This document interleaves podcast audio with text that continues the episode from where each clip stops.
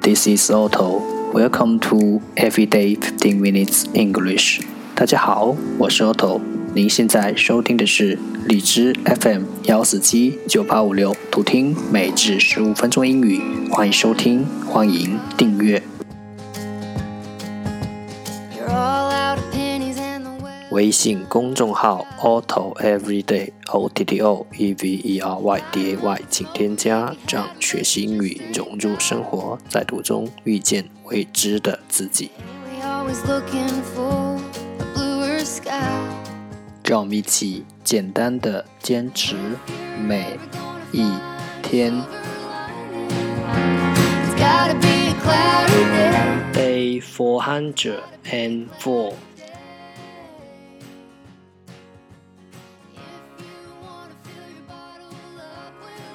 十个词：garage，garage，g a r a g e，garage，名词，车库；cement，cement，c e m e n t，cement，名词，水泥；withdraw，withdraw，w i t h d r a w，withdraw，动词，撤退。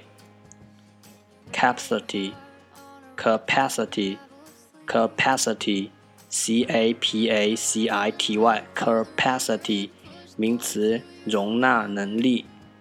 stamp, stamp, s t a m p, stamp, 名词，邮票。diary, diary, d i a r y, diary, 名词，日记。painting, painting p a i n t i n g painting 名词油画 summit summit s u m m i t summit secondary secondary s e c o n d a r y 形容词，第二的。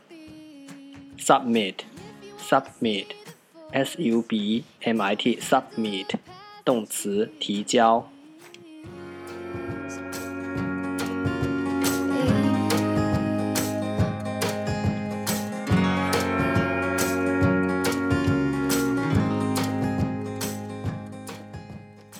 The second part English sentences one day one sentence 第二部分英语句子每日一句。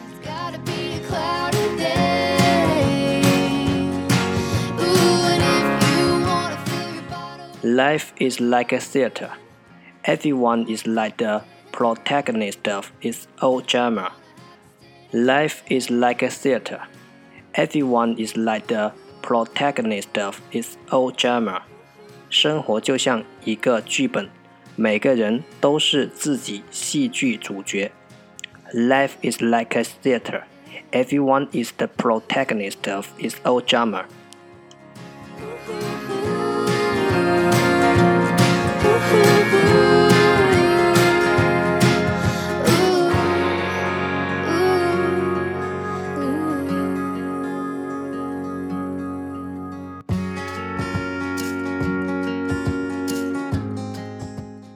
life life 生活 like like 像 theater theater 剧本 protagonist protagonist 主角 drama drama 戏剧 light 'em up and smoke 'em if you had 'em, but you just ain't got 'em. 重复读。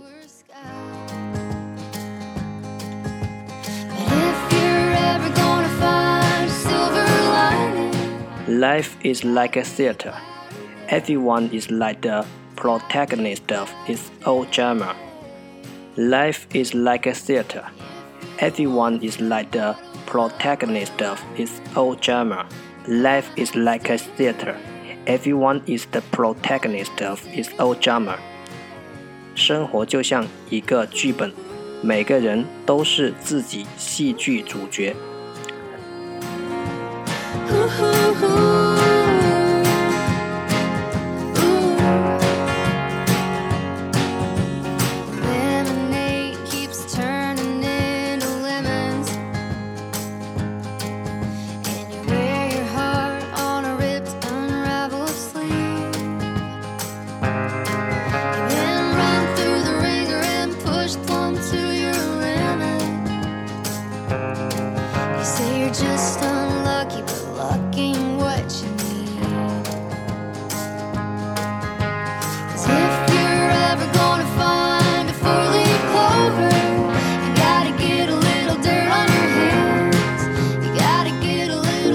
That's the end，这就是今天的每日十五分钟英语。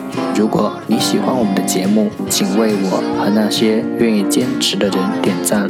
欢迎和我一起用手机学英语，一起进步。See you next time，再见。